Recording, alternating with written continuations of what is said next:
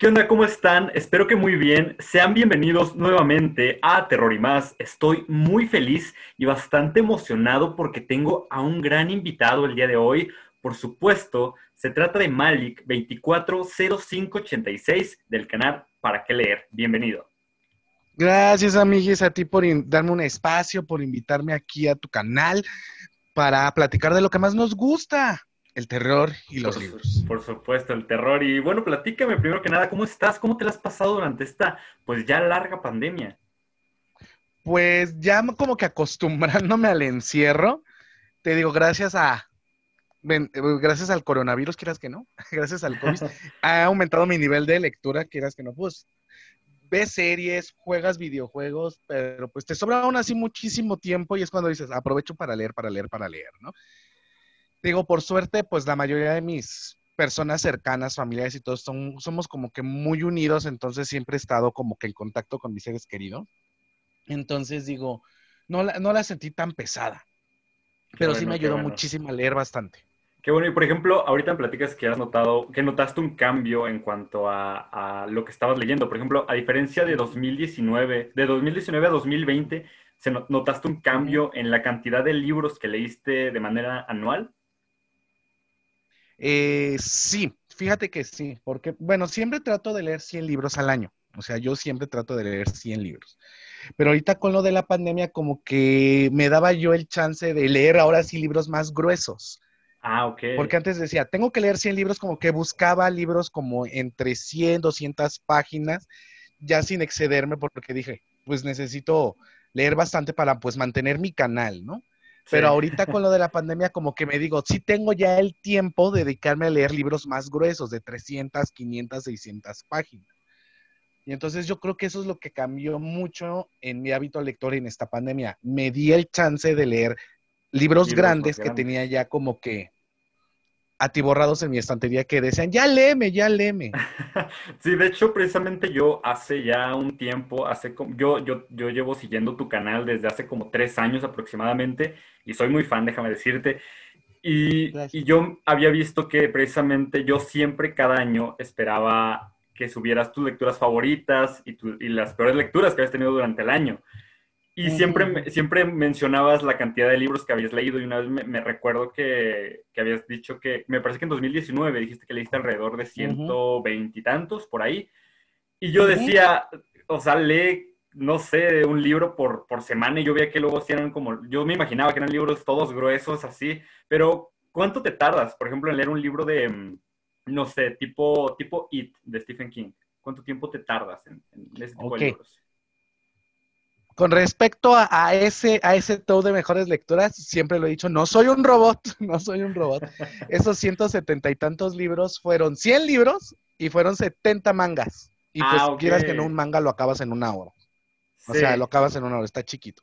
Pero bueno, y en, y en correspondencia, pues a libros gruesos depende mucho la narrativa del autor. Si es muy ágil, muy, ¿cómo explicarte? Muy atrapante, soy capaz de que me lea un libro como de ese ancho en, ¿qué te gusta? Dos semanas, 15 días aproximadamente. Pero si es un libro muy denso, con mucha explicación, que va como que paso a pasito para darte todo el contexto de los personajes, el ambiente, el universo cosmogónico. O sea, yo con él me tardé casi mes y medio. ¿Sí? Sí, me tardé un mes y medio. Realmente es un libro que sí tenía que concentrarme bastante y es un libro que he releído bastante por todo lo que entrecierra en el universo King. o sea, no es un libro que puedo decir, ah, lo disfruto de inicio a final y ya no lo... No, es un libro que sí, es de siéntate y ponte a leerlo. Aparte de que siempre que tú, bueno, tengo entendido que lees, por ejemplo, en este caso It, siempre que lo vuelves a leer nuevamente, encuentras cosas que no encontraste la vez anterior, ¿no? Tengo entendido. O sea, siempre pasa esto con este tipo de, con este tipo de novelas. Y de hecho, para Keller ya acaba de cumplir nueve años, ¿no? Tengo entendido hace una semana ya cumplió el canal nueve años, pero algo que me llama mucho la atención es cómo inicia este proyecto, cómo decides comenzar a subir videos acerca de, pues principalmente de, libros, ¿Cómo, ¿cómo se da esta situación? En un principio se va a escuchar muy cliché lo que voy a decir, pero no tenía con quién compartir mis lecturas. O sea, vengo de una familia que no lee nada. O sea, ellos, mi familia prefiere gastar dinero en ropa, en comida, en viajes, que en libros. O sea, yo soy el como que el, el punto negro, la oveja negra de la familia, porque ven mi cuarto y dicen, yo no sé cómo gastas tanto dinero en esto, o sea, que no vale la pena.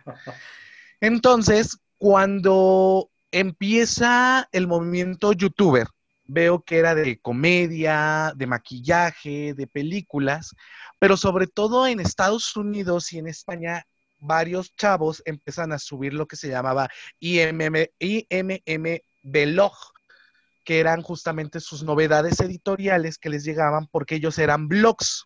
Estaban en blogs, en aquel entonces se hacían sus reseñas en blog y en Goodreads. Y entonces querían, empezaron a subir contenido a YouTube, pero solamente mostrando los libros que adquirieron al mes, no haciendo ni opiniones ni reseñas.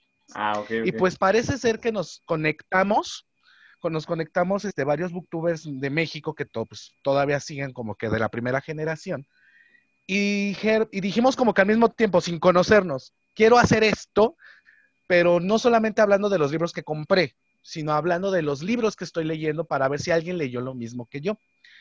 Entonces empiezo a subir el video, empiezo a subir los videos. Me acuerdo que hice un video de el libro de lecturas de la SEP porque pues soy maestro, entonces eh, odiaba yo esa antología de lecturas como tienes una idea.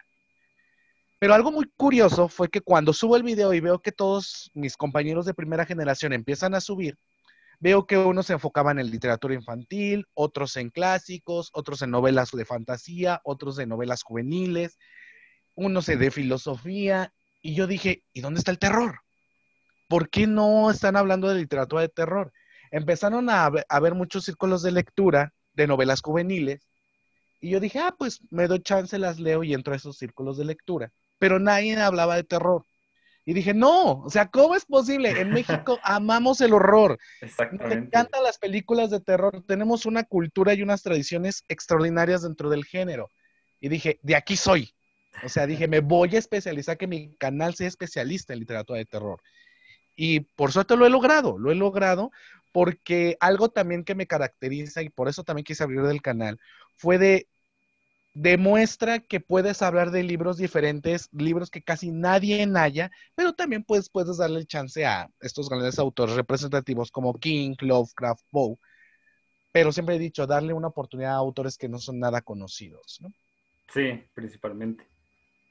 Y por eso salió ese canal. Salió el canal. Y bueno, me platicas el origen del, canal, pero ¿cómo inicia ese amor por los libros? ¿Cuál es? Me imagino que tuviste un libro que, te marcó, un libro que te hizo enamorarte precisamente de, la literatura. Y bueno, me gustaría saber cómo, cómo se da ese, ese amor. Es una anécdota que ya he contado mucho, pero me encanta repetirla. este, estaba viendo el programa de Los Simpson, el de La Noche de Brujas, los especiales de la casita del terror. Ah, y el primer capítulo, el número uno, que hacen una representación de, eh, ¿cómo se llama? Del cuervo de Edgar Allan Poe. Cuando Homero está peleándose con Bar hecho un cuervo, ame, esa, ame ese capítulo, igual con la maldición de Hill House, que es la casa maldita que los quiere matar a Homero y a toda su familia yo quería leer ese, ese, poema, yo quería conocer esas historias. Y me acuerdo que yo le dije a mi mamá, oye, Esma, me pidieron un libro en la escuela, porque para esto estuve investigando en internet y encontré que estaba en 70 pesos el de Narraciones Extraordinarias de Poe en edición por Rúa. Entonces le dije, mam, la maestra de español me pidió este libro. Mi mamá, ah, bueno, vamos a, porque si yo le decía, mamá, quiero leer un libro, no me lo iba a comprar. Entonces ya fuimos a Porrúa, lo compré y pues lo empecé a leer. No le entendí nada. O sea, te voy a ser muy franco, no entendía nada porque pues el vocabulario pues es bastante complejo, pero algo en mí decía, tienes que leerlo, tienes que leerlo. Y ya cuando logré traducir todo ese libro y entendí todas las analogías, dije, qué preciosidad. Llega a mi nivel de preparatoria y pues no te lo voy a negar, fue una de las personas que siempre he sido muy, muy retraído, casi no tengo círculo social. En la preparatoria secundaria era una persona como la clásica ermitaña, me daba mucho, mucho miedo socializar. Y entonces, pues, obviedad, fui muy maltratado y creo que toda la fecha sigo siendo muy maltratado, pero bueno, ya es mi vida. entonces, este, llega Carrie White a mi vida con esa hermosa versión donde CC Space hace una personificación perfecta de Carrie. Y había, y en mi casa a dos cuadras hay toda una calle de librerías de viejo. Y vi el libro de Carrie en 70 pesos. y traía dinero. Y fue de, lo compro. Leo Carrie y ahí fue el gancho. Ahí fue el gancho porque me sentí Carrie. O sea, yo quería vengarme de toda esta gente, quería matarlos, quería asesinarlos. Y sentí la esencia del horror, sentirte el villano, sentirte el monstruo que tiene estos poderes y destruye, ¿no? Y fue cuando dije, el terror es lo mío. Y a partir de ahí empecé a buscar de asesinos, a buscar de cuestiones paranormales, a buscar de demonios. Y empecé a explorar, explorar, explorar el género y amé la literatura de terror. De ahí surgió mi gusto. Y de ahí surgió el Malik Lector. y, de hecho, precisamente también, algo ahorita que lo mencionas, me llama mucho la atención. Bueno, yo me imagino que ya lo has mencionado en, en algunos videos, pero ¿de dónde surge el nombre Malik? Ah, resulta ser que, volvemos a lo mismo, eh, en mi etapa de secundaria, eh, estaba una caricatura que se llamaba Yu-Gi-Oh! Ah, ok, sí, sí, sí. Entonces, me encantaba a mí el Yu-Gi-Oh! Me encantaba Yu-Gi-Oh! Entonces, en aquel tiempo me acuerdo que hasta yo me, bien, me, sentía bien otaku, me pinté el cabello de amarillo y todo, todo el rollo. Porque mi personaje favorito era Marik. Y entonces mis amigos, bueno, no amigos, mis compañeros de, de la secundaria, para pues molestarme y que no los lastimaran los maestros o los sancionaran, en vez de decirme maricón, me decían ah, Malik. Ah, me decían Malik. En vez de Malik me decían Malik. Era como una, como una combinación entre el personaje y el tratar de molestarme por mis preferencias sexuales. Pero me encantó cómo se escuchaba el nombre. Me encantó. O sea, era de Malik esto, Malik lo, otro Malik Kiki, Malik acá. Cuando empiezo el canal, digo, voy a hablar de literatura de terror. Y digo, malignos, Malik. Me encantaba cómo se escuchaba. Y entonces tomé ese, ese apodo que según era para molestarme, como un sello característico y se me quedó el Malik. Y hasta mi mamá decía, ¿por qué te dicen Malik? Y yo nunca le dije. Pero fue justamente eso, trataron de molestarme, pero generaron uno de los nombres más icónicos en mi vida, que me representa bastante y además me ayudó mucho a tener este nombre para mis seguidores, Malignos. Sí. y entonces así, surgió, ah, y así surgió el Malik.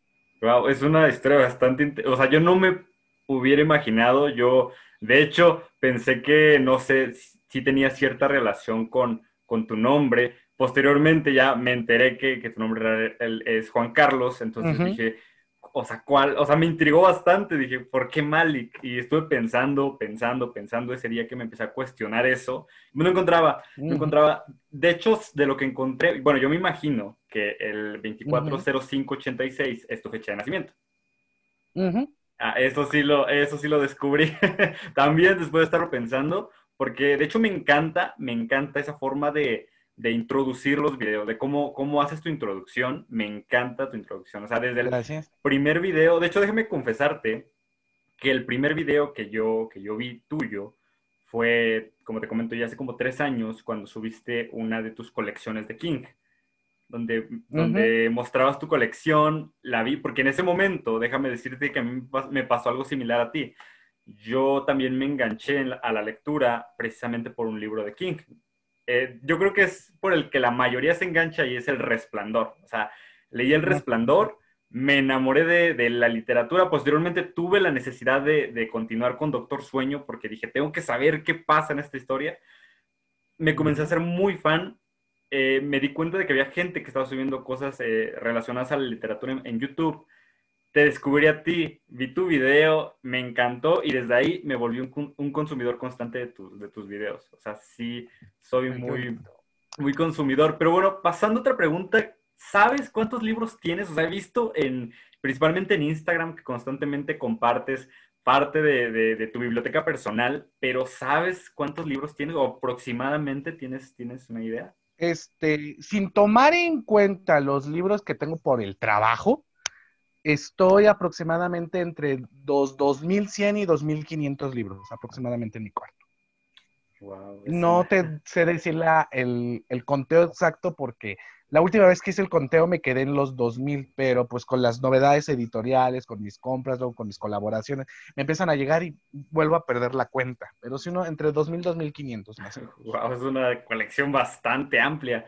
Y normalmente, o sea, ¿tienes un número también de libros que compras al año o vas surgiendo de manera espontánea? Fíjate que al principio, yo siempre, antes de que tuviera la colaboración editorial, yo siempre decía, al mes trata de gastar de 300 a 600 pesos al mes. Cuando ya trabajaba o cuando ya tenía mi beca, era de, de 300 a 600 pesos es lo que voy a invertir en mis novelas, en mis libros. Y a veces compraba uno, a veces compraba dos. Llega el mundo de BookTube y lo mismo, era de no voy a gastar en todo mi dinero en todas las novedades editoriales.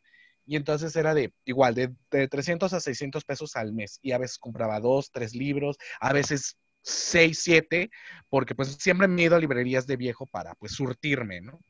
Porque salen más baratos que novedades editoriales. Y ahorita, ahorita sí es de, compro uno al mes, dos al mes, tres al mes igual, porque pues tengo muchos pendientes por mis colaboraciones editoriales de que me llegan 5, 6, 8, 12 libros, ¿no? Entonces al mes voy teniendo como 15 libros y digo, ¿en qué momento voy a leer todo esto? ¿no? Entonces, cuando ya veo, cuando ya veo todo esto, hasta yo voy a las librerías y digo, ay, este ya me lo mandaron, este ya me lo mandaron, este ya me lo mandaron. Entonces es como que ya, ya voy directo a comprar lo que yo quiero. Ya no, ya no solamente es de, mira, salió esta novedad, salió esta novedad. Ya puedo decir, ya voy a comprar el libro que no me mandaron o el libro que yo quiero, o puedo invertir en libros caros, de, por ejemplo, de King en pasta dura en busca libre, ¿no? Que no llegan aquí a México. Entonces, sí, trato de comprar de uno a tres libros al mes, más o menos. Wow, es, es bastante. Y tiene, por ejemplo, ya, ya, bueno, me quedó claro que sin duda tu género favorito a leer es el terror. Pero sin, descartando el terror, ¿tienes algún otro género que te guste? O sea, que, bueno, me imagino que hay varios que te gustan, pero, o sea, me imagino que el terror es tu favorito. ¿Cuál seguiría después de, del terror? Romance. El romance. Sí, amo, ah, me encanta gritar de, ¡ah, ya se dieron un beso! o, el clásico triángulo amoroso de maldito patán desgraciado. Mi, mi, mi, mi gusto culposo y todo el mundo me lo dice. ¿Cómo es posible que teniendo una gran estantería del terror, de la nada aparezca Blue Jeans o, aparezca Federico Mocha o Nicholas Spark? Y digo, pues es mi debilidad, perdón, perdón. O sea, yo amo Blue Jeans. Tuve la oportunidad de presentarlo en Film Guadalajara hace tres años. Me encantan las novelas de Blue Jeans, me encantan. Sobre todo su saga de de algo tan sencillo como tuitear te quiero, dices, ¡ah, qué bello! Y, te mueres de la empalagosidad. ¿Tienes algún libro que sea tu favorito en cuanto a romance? O, bueno, o más de uno. ¿Tienes como tus predilectos dentro de, ese género? Sí, indiscutiblemente eh, el Club de los Incomprendidos de, de, Blue Jeans es que empieza con Buenos Días Princesa. Esa tetralogía, esos cuatro libros son una exquisitez. y, Somos Y, ya en general, ya centrándonos en, un plano ya de, todos los géneros, ¿cuál sería tu top 5 de libros favoritos?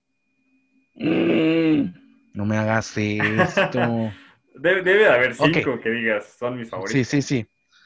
Voy a escoger como que los cinco que más me han marcado. Uno, Assassination Classroom de Yuzen Matsui, es un manga porque pues gracias a esa historia decidí estudiar pedagogía y ser docente. O sea, fue como que el libro que dije, quiero ser Koro Sensei. O sea, es un libro que me mueve mucho las entrañas. Eso es uno. Dos, Lily y el pulpo de Steve Rulin, porque pues habla acerca de la muerte y una enfermedad muy, muy intensa que es el cáncer en un escritor que me identifiqué muchísimo porque siempre he tenido muchos, muchos, mucho tengo un miedo muy grande, que es el, miedo más grande de Malik, es morirme solo. Y siento que como voy, voy a terminar como Carlos Monsiváis, muerto con mis gatos y mis libros, solo. Entonces, eh, ese, es mi, ese es mi miedo más horrible. Y todos mis amigos y familiares lo saben. Entonces, con Steve Rowley y Lily y el Pulpo, habla acerca de un escritor homosexual que lo único que tiene es a su perrita Lily. Y entonces tiene un tumor que le dice el pulpo y te narra la última aventura de, este escritor con su mascota y que cuando fallece me pega muchísimo porque ¿qué va a pasar ahora con este autor que se va a quedar completamente solo? Entonces es una historia muy, muy, muy dura, porque más aparte, pues mi mamá pasó el cáncer, pasó esa enfermedad, me marcó muchísimo, o sea, me marcó muchísimo por tanto la enfermedad como por el protagonista, como por todo lo que encierra. Eh, la tercera, como te dije, Carrie, Stephen King, porque es el libro que me enganchó y que provocó que yo siguiera leyendo bastante. Assassination, Carrie, Lily y el pulpo. Híjole. Otra, yo creo que va a ser Miguel Gane. Creo que con tal de verte volar de Miguel Gane es una antología de poemas preciosas, porque creo que a todos nos han roto el corazón. Creo que siempre tratamos de buscar esas palabras de ánimo para salir adelante y creo que esos poemas de Miguel Gane, sobre todo en esa antología, ayudan a sobresalir, a salir adelante, indiscutiblemente. Y por último, voy a tener que escoger. Ay, Dios, Dios, Dios, Dios, Dios. Mm, mm, mm, es que aquí estoy viendo mi estantería. Los cuentos de la calle Broca de Pierre Gripari. Es una antología de cuentos infantiles que te sacan risa, pero también te sacan mucho miedo es como que mi primer acercamiento a la literatura infantil y es cuando me doy cuenta que hay muchos libros infantiles muy, muy, muy buenos. Sí, sin duda. Que son poco conocidos y que encierran demasiados temas. Entonces yo creo que sería ese mi top 5. Tu top 5. Bueno, pues primero que nada, pues lamento mucho las situaciones por, por las que has tenido que pasar. Y no, yo creo que, bueno, me mencionas que, tu mayor miedo es, es, el quedarte solo. Yo creo, yo creo que eso no va a pasar. O sea, yo te veo en tus videos y ahorita ya platicando contigo y veo que eres una persona muy, muy, eh, muy agradable, la verdad. O sea, yo sin conocerte, yo sin, sin haberte tratado, me da la confianza de, platicar contigo y sentirme muy cómodo, porque la verdad me siento, ahorita me estoy sintiendo muy cómodo platicando contigo, porque, o sea, me, me, me, me provocas eso, ¿sabes? Entonces... además soy bien fiestero, o sea, con eso te lo digo, todos mis amigos me dicen, si tú no organizas, no hay tugurio, no hay fiesta. lo tengo que organizar yo porque cada vez que organizan ellos no, nunca se hace nada. o sea, no se hace nada. Y, luego a veces me dicen, en tus historias de Instagram, porque yo siempre he dicho mi Instagram es como mi, como si quisiera yo haber hecho un blog personal, así como cualquier youtuber, yo creo que mi Instagram sería la mejor opción. Porque digo, la parte seria está en YouTube, la parte estrambótica de Malik está en Instagram. Cuando todavía íbamos en, cuando todavía no había pandemia, íbamos a antros, todas mis historias eran del antro, del baile, los modelos, que el tugurio, que la alcoholizada, que el karaoke, no, el mundo me dice, son, son dos Maliks completamente diferentes, el serio que habla de libros y el irreverente que está metido en la fiesta y en el perreo intenso arriba de un tubo, ¿no? O sea, sí. sí, sí, Fíjate que sí he notado esa diferencia en cuanto. Pero fíjate que no, yo, bueno, yo en los videos no noto esa, como, mencionas, esa seriedad. Sí noto que, que sí, obviamente hay un cambio, pero a pesar de eso se nota el cómo disfrutas cada, cada reseña, cada, por ejemplo, su unboxing. Me encantan los unboxing que los unboxings que subes. O sea, el, el de abriendo libros. no, no, no, es, bastante bueno. O sea, es muy emocionante para mí ver cómo, cómo llegan los paquetes. Inclusive en Instagram también veo mucho que subes, que te llegan paquetes, el cómo los abres. Ahí estoy esperando, luego pasan cinco historias. Pero es muy emocionante para mí el ver, a ver qué, qué nuevo libro va a leer Málico, qué, qué nuevo libro se va a, este, a incorporar a su, a su estantería. La verdad es para mí es muy, muy emocionante. Entonces te digo, yo, yo o como dices, ¿no? Precisamente eh, hace un par de días estaba viendo eh, la plática que tuviste con, con, Rodo, porque precisamente, de hecho, Rodo estuvo, estuvo de invitado la semana pasada y, estuvimos platicando también, ah, inclusive, inclusive estuvimos platicando de la responsabilidad que ustedes tienen como creadores del, del llegar a transmitir ese mensaje de manera correcta, ¿sabes?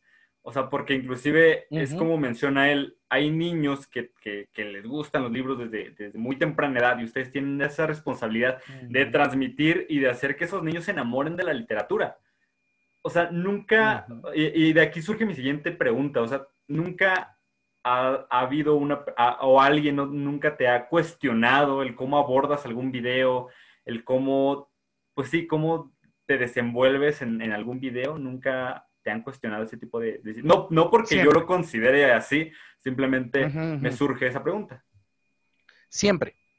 O sea, soy uno de las personas con mayores polémicas en, en el ambiente booktubero tanto por mi estilo como por mi forma de ser, como por la manera en que abordo los libros.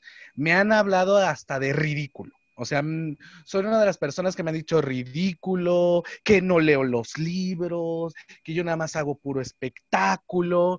Y yo siempre les digo, a ver, si yo no leyera los libros, yo no podría responderles preguntas. Esa es una. Si yo realmente no agarro libros comerciales, es para evitarme justamente que me digan, es que te robaste la reseña de un lado o del otro.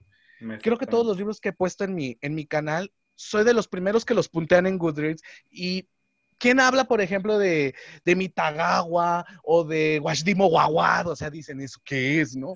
O sea, para evitarme justamente ese tipo de cosas. Dos, el hecho de mis exageraciones o de mis intros llenos de sangre o locura o desenfreno hacen que tenga mi estilo propio. Hay algo que me dijeron muchos escritores y muchas editoriales. Es que cuando cierras tú los ojos y me escuchas, dices, es Malik.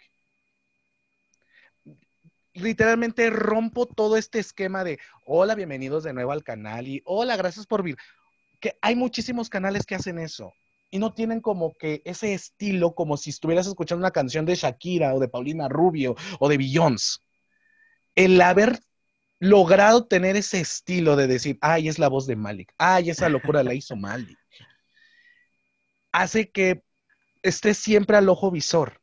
Hubo una vez que un comentario que, que me pusieran para molestarme que dicen, de castigo pongo a mi hijo a ver tus libros porque le das miedo o, o porque le voy a decir que vas, va a terminar haciendo el ridículo como tú.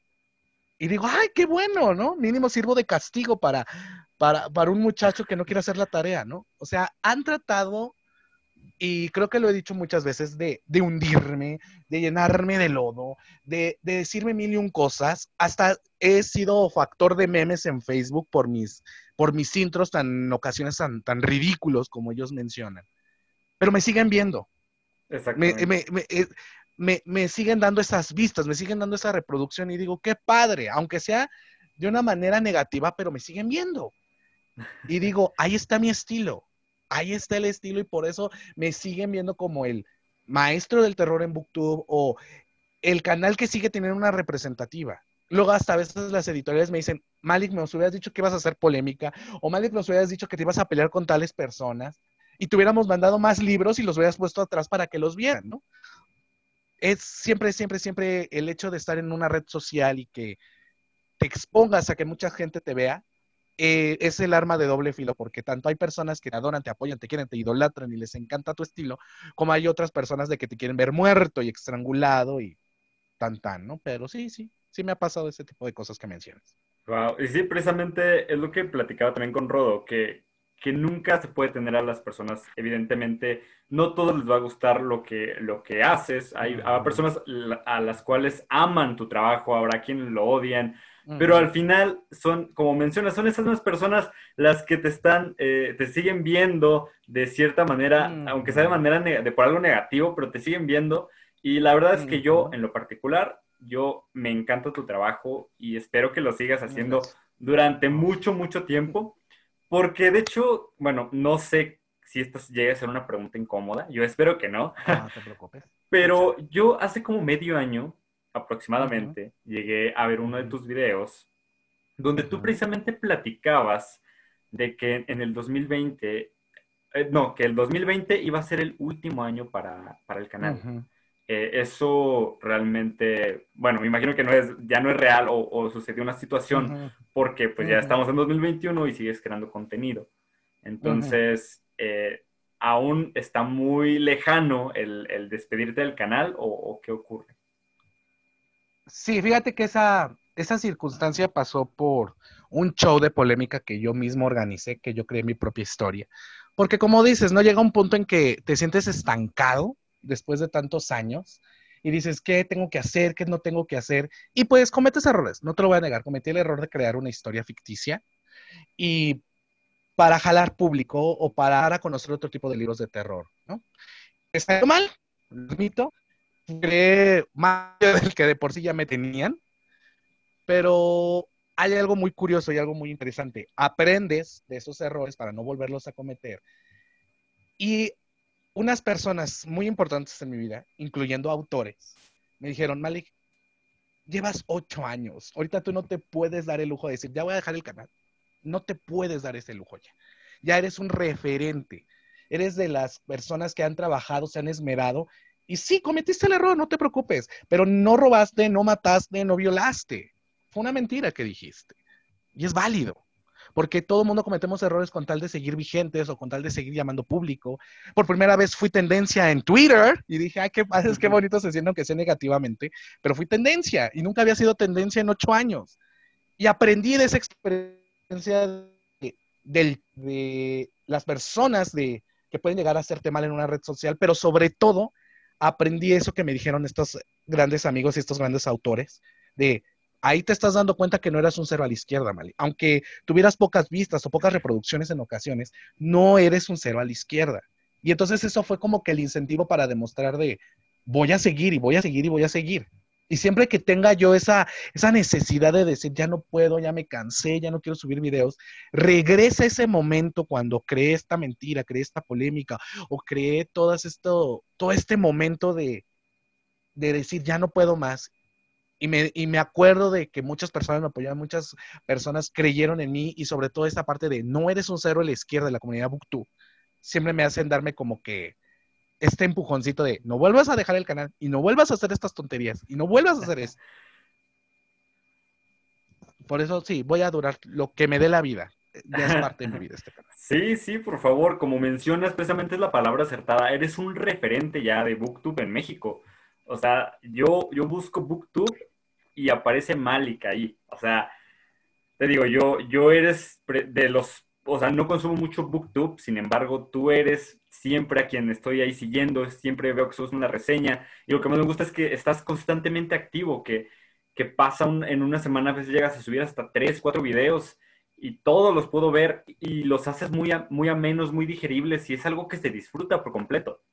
Y bueno, tú que llevas ya, ya muchísimos años haciendo Booktube, ¿Cuál es esa evolución que, me imagino que, ha habido una evolución, o sea, ¿cuál ha sido esa evolución que tú has notado en Booktube aquí en México? O sea, desde que empezaste hasta el día de hoy, ¿qué, ¿cómo has notado que, ha evolucionado esta, esta, este tipo de contenido?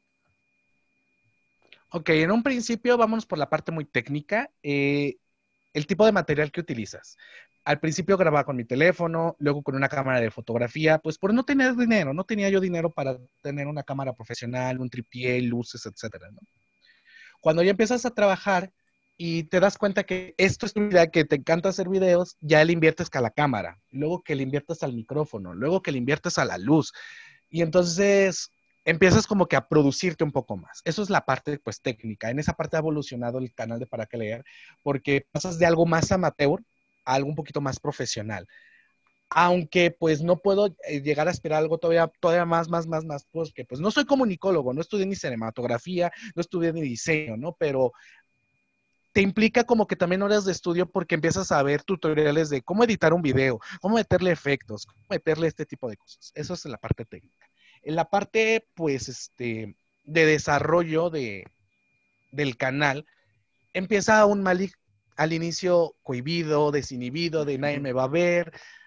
Es como que la pena hacia la cámara, la cámara te come. Y luego ya viene como que el despertar de, voy a, voy a hacer mis ridículos, voy a hacer mis personificaciones. Yo creo que el video que detonó todo para que Matrix hiciera estos ridículos, como muchos lo dicen, es con el video de Misery. Cuando traté de oh. hacer, representar el diálogo de Annie Wilkes Oh, sí, recuerdo. Quiero ser yo.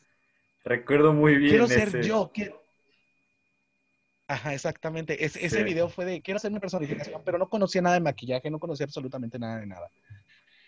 Fue de chale, ¿cómo le voy a hacer? Dije, pues me voy a aprender el diálogo. Hice la personificación y a partir de ahí me dijeron, empezó a subir, empezó a subir, empezó a subir y dije, ah, ok, me voy a meter con, me voy a, me voy a ensangrentar, me voy a poner cuernos, me voy a poner vendas y, y empecé a hacer mis mis propias personificaciones con mi poco material que tenía.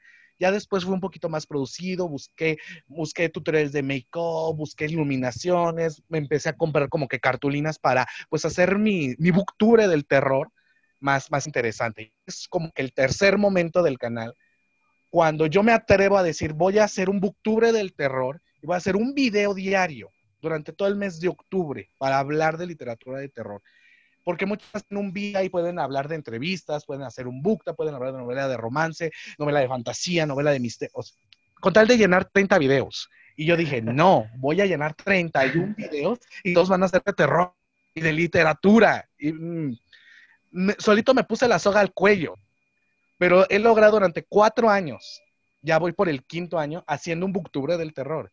Y es otra de las grandes evoluciones que ha tenido el canal.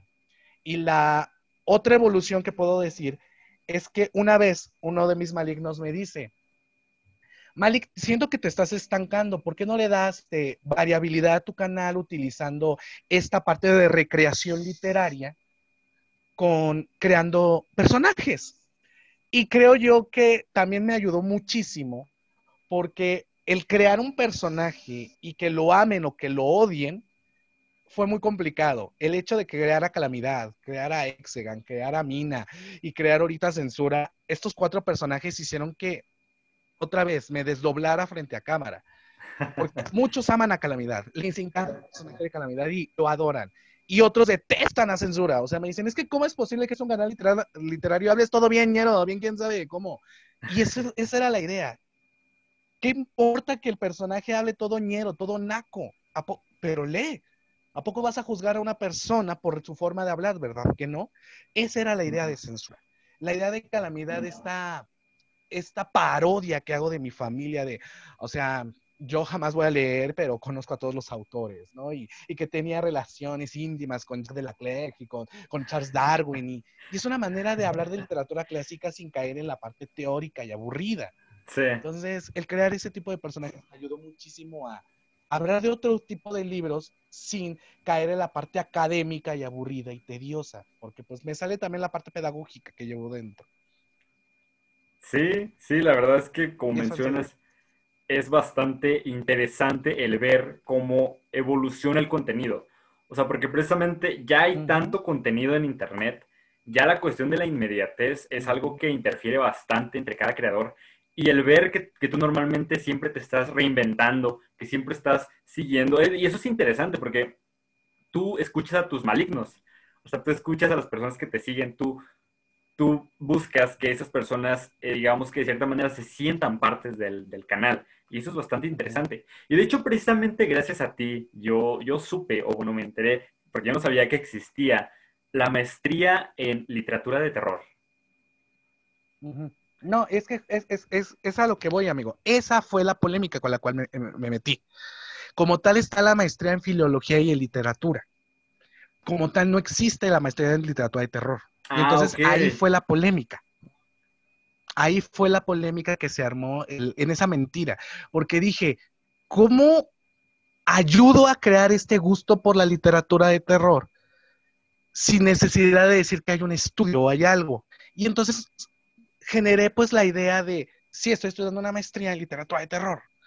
Y entonces creé mis propias materias y empecé a meter los libros para que la gente jalara. Cuando se dan cuenta que pues no existe, que empezaron a investigar, me, me, tacharon justamente de mentiroso, que me burleo de mis malignos y dije, ok, sí, cometí el error, cometí la mentira, pero en cierta manera logré algo que ustedes no se dieron cuenta. Metí muchos libros de terror ustedes no conocían por medio de esta creación de estas materias que no existían. Les di este gusto por investigar demonología, les di este gusto por buscar asesinos, les di esta parte de la transgresión literaria que hablan acerca de, los monstruos. Pero muchos lo tomaron a mal y me causaron de mentiroso, fraudulento, que me burlé de ellos. Hice mi, hice mi disculpa pública, pero volvemos a lo mismo fue una estrategia que hice yo para meter nuevos libros de terror que me salió mal. Ok. Pero literalmente, en cierta forma, logré, en cierta manera, ese objetivo de que conocieran muchos libros de terror por medio de una historia que yo mismo creé. tuvo su impacto positivo. Tanto impacto positivo que conocieron muchos libros y muchos autores, y tuvo su impacto negativo porque pues me tancharon de mentiroso. Eh, yo no sabía, fíjate que mi error también, bueno, lo admito, fue no ponerme a investigar. Yo estaba seguro que, o sea, yo nunca me, yo nunca me enteré que había una estrategia. Yo pensé que realmente existía la literatura de terror. O sea, yo inclusive dije, ah, me gustaría este, conocer un poco más de esa, de esa maestría porque yo no, no estaba enterado de, pues, de esa situación. Y como mencionas, eh, tú, tú, de hecho, me recuerdo que llegaba a ver videos que en donde platicabas que tu maestro, tu maestra, que tenías maestros y que te dejaban leer ciertos libros, de hecho los mencionabas, mencionabas como es el nombre de las materias, todo. No daba por hecho que era completamente real que existía esa, esa maestría. Hasta ahora me vengo a enterar que... Que, eh, que quieras que no, Sí, fue, te, digo, fue una, toda una historia creada por mi cara. Pero hay algo muy curioso que me dijo un gran autor del género del horror. demostraste, creas que no, que no necesitas a lo mejor tener los grandes estudios literarios para especializarte en un tema.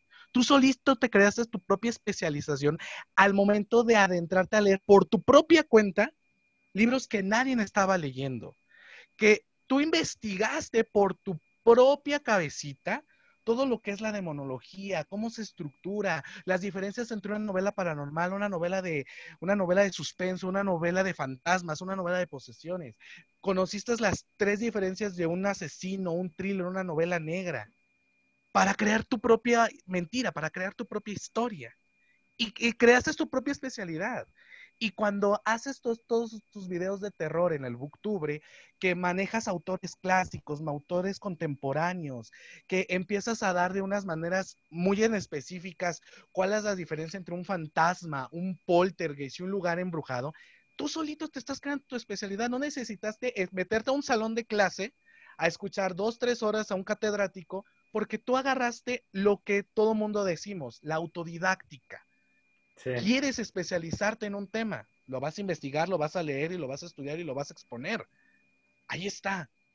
Y aunque volvemos a lo mismo, me puse yo solo la soga al cuello y me maltrataron y me humillaron y me dijeron mentiroso, mil y cosas más, logré generar esta, esta especialización y se las di a mis malignos, porque yo solito, como bien lo mencionas, investigué los libros, los leí, los explicaba y los ponía frente a una cámara o sea, yo solito me creé mi propia materia, yo solito me creé mis propios maestros, pero logré eso, especializarme en el género de terror. Y puse muchos autores, conocieron muchas historias. Y entonces me quedo mucho como lo que me dijo Robina Mayo, autora argentina, tú tienes tu especialidad en terror, sin necesidad de que tengas un papelito, un documento, porque lo estás demostrando todos los días en ese canal y lo estás demostrando con todas las constancias. Y por más preguntas que te hagan, las vas a seguir respondiendo. Aprendiste también de que en redes sociales en algún momento te van a descubrir las mentiras y tienes que ser más cauteloso. Y sí, sí, sí, sí, sí, sí. Vaya, fue algo muy, muy intenso esa, esa vez. no, no, no lo sabía, te digo, yo la verdad, si no me lo mencionas, no, está bien, está bien. ya con la idea, pero es bien interesante que, que, o sea, o sea, yo en vez de tomármelo, o sea, a lo mejor ahorita yo, yo pude haber dicho, no, es que nos mentiste o podría recriminártelo de cierta manera, pero no, al contrario, o sea, al mismo tiempo siento cierta, eh, pues cierta admiración, o sea, más admiración todavía, porque, pues como dices, creaste tu propio universo, bueno, no tu propio universo, sino que, que tú creaste a tus maestros, creabas tus, tus tareas, inclusive recuerdo que en alguna ocasión eh, llegué a ver un video, no recuerdo el nombre, pero donde tú...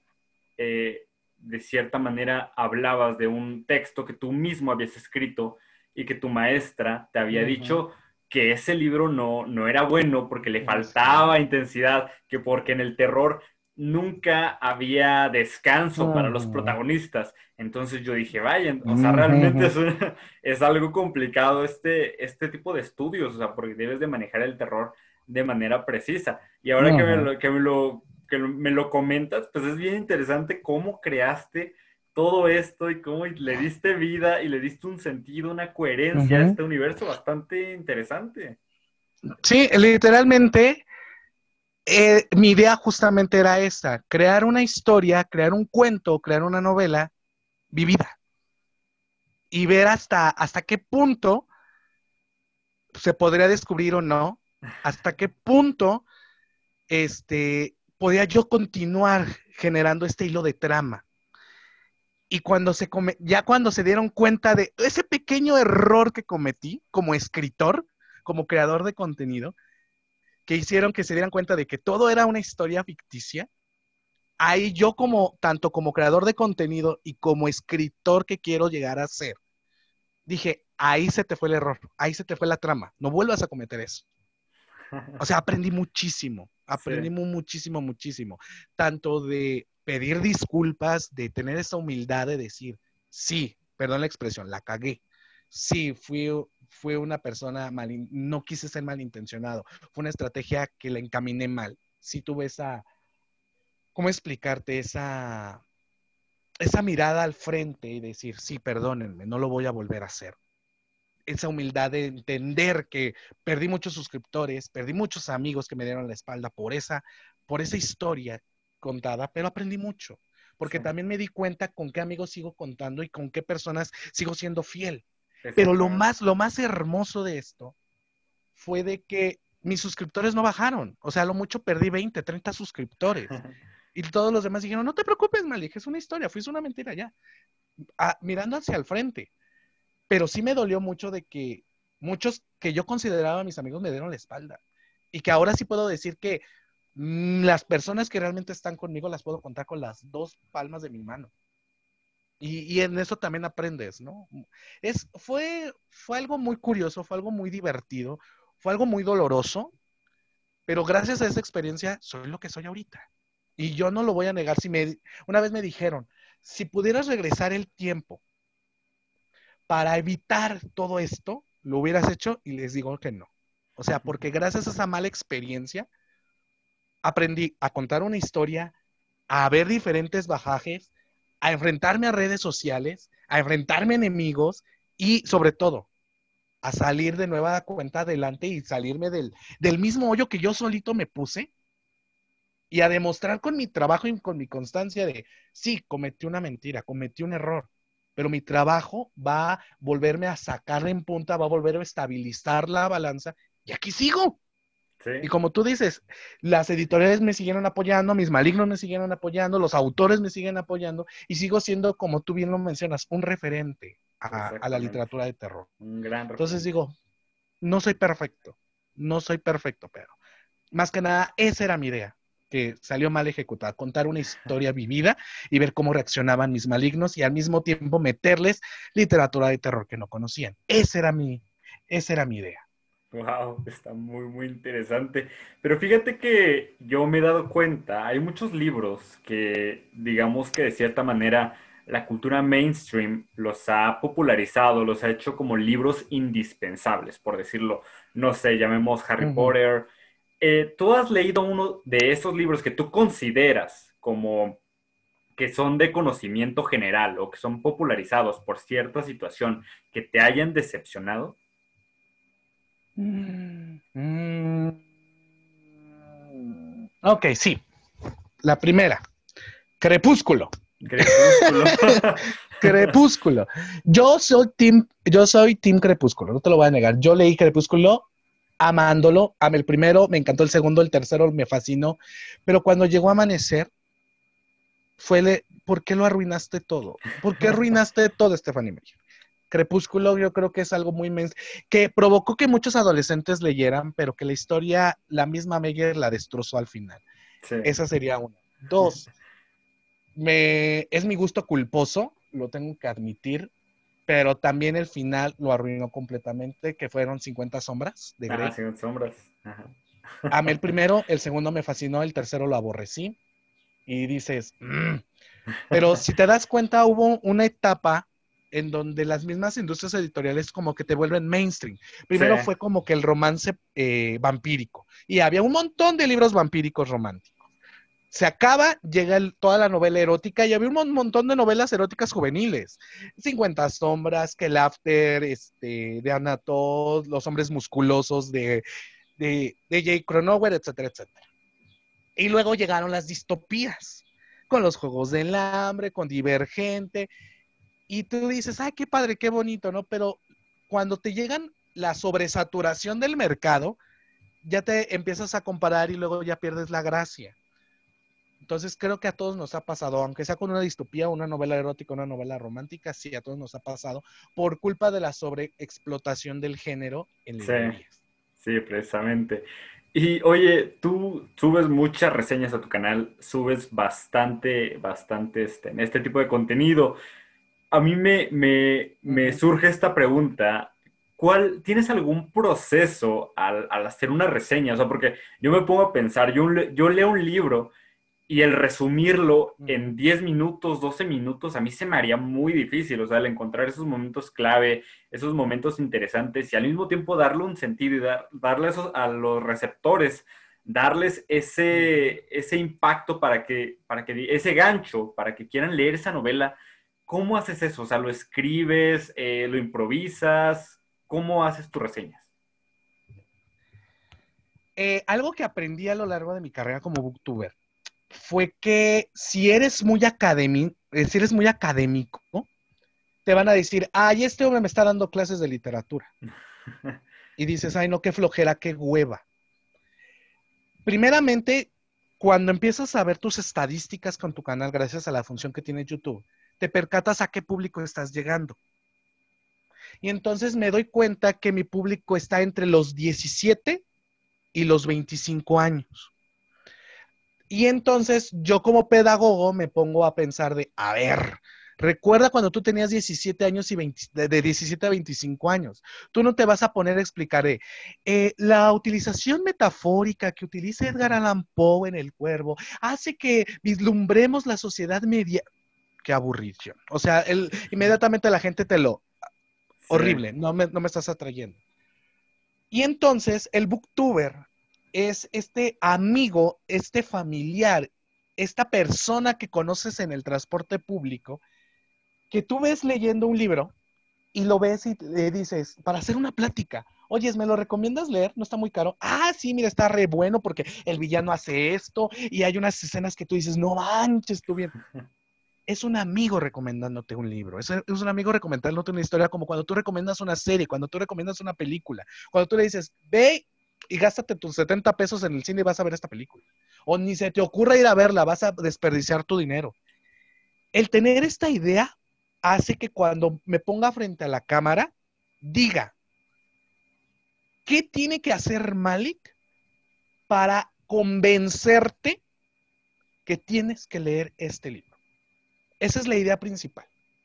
El meterle morbo, curiosidad y sobre todo eso, que te acuerde las palabras que uso para meterte la intriga de, sí, tengo que comprarlo.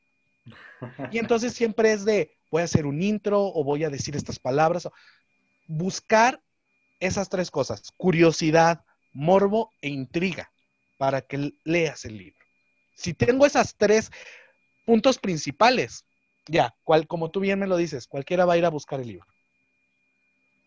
Y eso es lo que hago para cuando hablo frente a cámara. Sí, de hecho lo consigues, o sea, como dices, te haces que las personas se sientan atraídas por el libro, haces que, que digas, ese libro, se, o sea, lo menciona como algo muy interesante, tengo que leerlo. De hecho, me ha pasado con algunas, algunas novelas que ha recomendado, luego me pongo a investigar, me pongo a leerlas. algunas, eh, digo, son bastante, bastante buenas. Y, bueno, oye, acabas de mencionar algo muy bien, bien, interesante y es la parte del cine. O sea, me imagino que tú eres amante del cine del terror. O sea, ¿cuál es esa película que a ti de cierta manera te marcó, te, de cierta manera te traumatizó? ¿Cuál fue esa película? Bueno, traumatizarme el exorcista, la primera versión. O sea, esa película es el ícono, el ícono de la literatura de terror y del cine.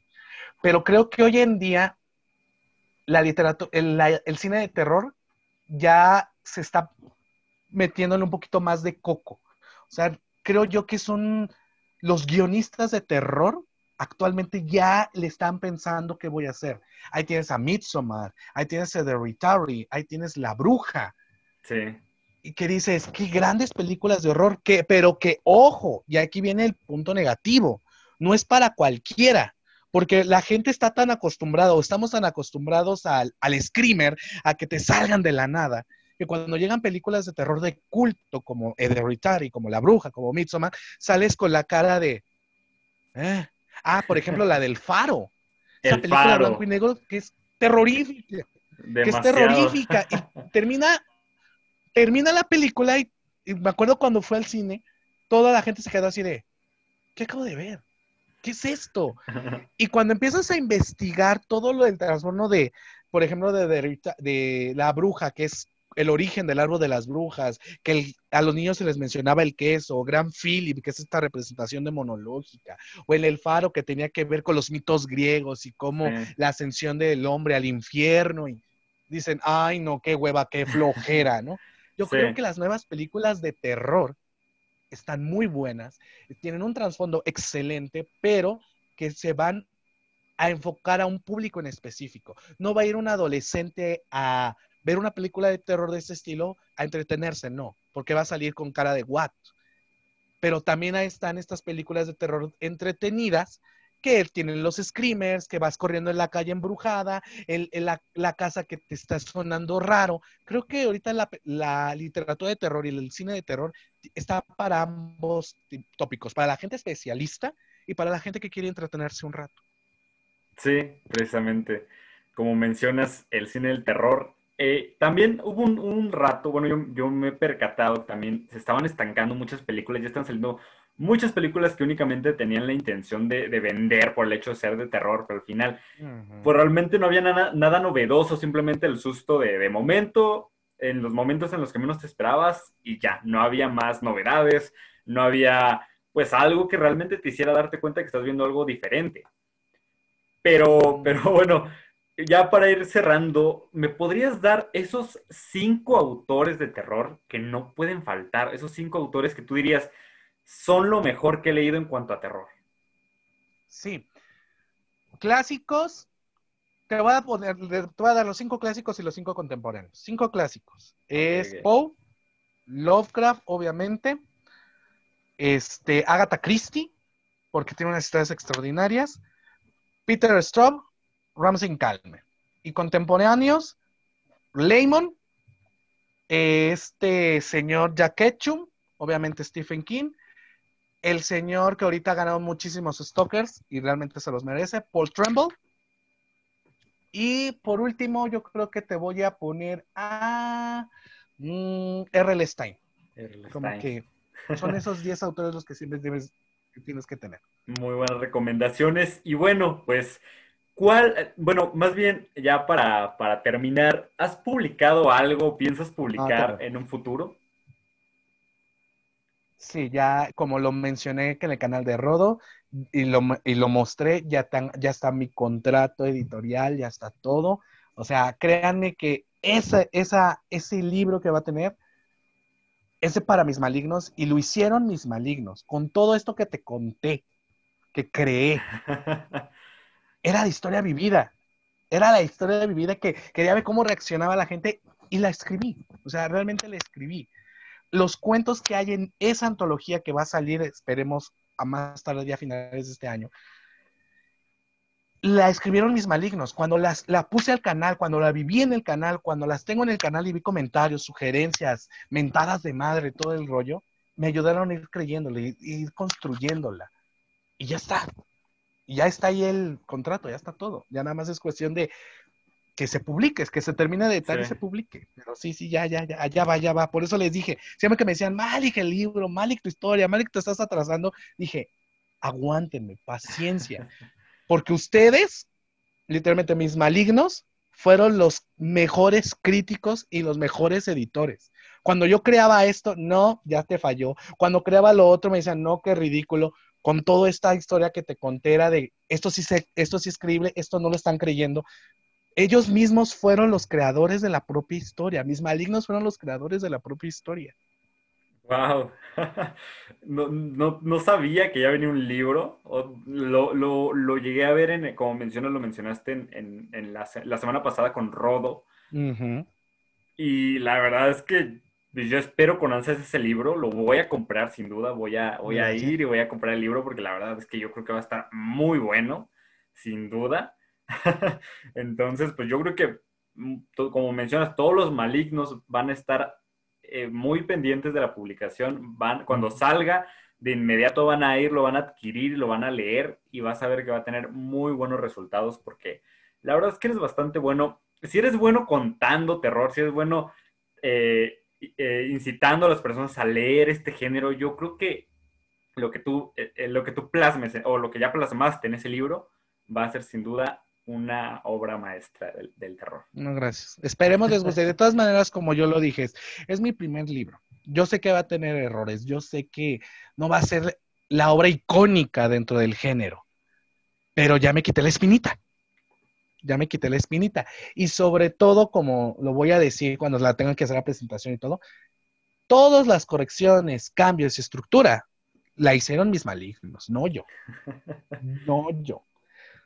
O sea, literalmente es una obra que fue creada, que fue expuesta, que fue criticada ya, que fue maniatada ya. Y es una historia vivida. Es una historia que se vivió a través del boca a boca, a través de redes sociales, pero se vivió. Ya nada más fue cuestión de terminar de estructurar en papel. Oye, pero, o sea, tu idea es, eh, digamos que de cierta manera, ya, ya que vas a iniciar en el mundo de la literatura, ya como autor, o sea, ¿la idea es continuar escribiendo ya de manera constante o simplemente era una idea que tenías de, de, sacar un libro y ya, como una espina, como lo mencionas? Ajá, la verdad, sí, al principio era como una espinita, sí. Pero después de todo lo que volvemos a ver, después de todo lo que te conté y me voy y me doy cuenta y mis, mis amigos autores y las editoriales me dijeron, Malik, sí sabes contar una historia. Realmente sí sabes contar una historia. Entonces, cuando ya me dan el contrato editorial y todo, el contrato dura por cierto tiempo. Y entonces tú tienes esa presión de, ¿y ahora qué sigue? ¿y ahora qué sigue? ¿Y ahora qué sigue? Y entonces inconscientemente, tanto mis, mis jefes editoriales como mis colaboradores editoriales y pues mis malignos, como tú bien me lo mencionas, es de, Mali otra historia, Mali cuenta esto, Mali cuenta el otro y pues te pones a escribir. Y entonces como que mi meta a largo plazo, ya después de lo del canal, si es, quiero, si logré ser un referente en la literatura de terror en Booktube, quiero ser un referente ahora en la literatura de terror escrita. Ese es como que mi meta a largo plazo.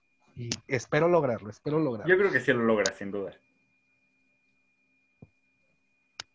esperemos que sí. sí, la verdad, yo, yo como te digo, tienes bastante eh, talento en esto de contar eh, historias y yo creo que la cuestión escrita no va a ser la excepción. Yo creo que sin duda vas, vas a hacer buenas obras y como dices, vas a, colocar dentro de los referentes también de la literatura de horror. y bueno, pues muchísimas gracias por haber aceptado la invitación, por haber compartido pues un poco de tu historia, de la historia del canal aquí en el canal. Eh, perdón la redundancia, pero muchísimas gracias en verdad. No, gracias a ti, amiguis. Y ya cuando esté la entrevista me dices y ya la comparto. Muchas gracias. Y bueno, eh, ¿nos puedes compartir tus redes sociales? ¿Cómo, cómo te encontramos en las diversas plataformas? en YouTube y en Facebook para que leer. Y, Twitter no tengo. Y Instagram Mali-bajo para que leer. Y en Goodreads igual Juan Carlos Ok, bueno, pues muchísimas gracias. Y bueno, gente, nos vemos pronto en un próximo video. Esto fue Terror y más.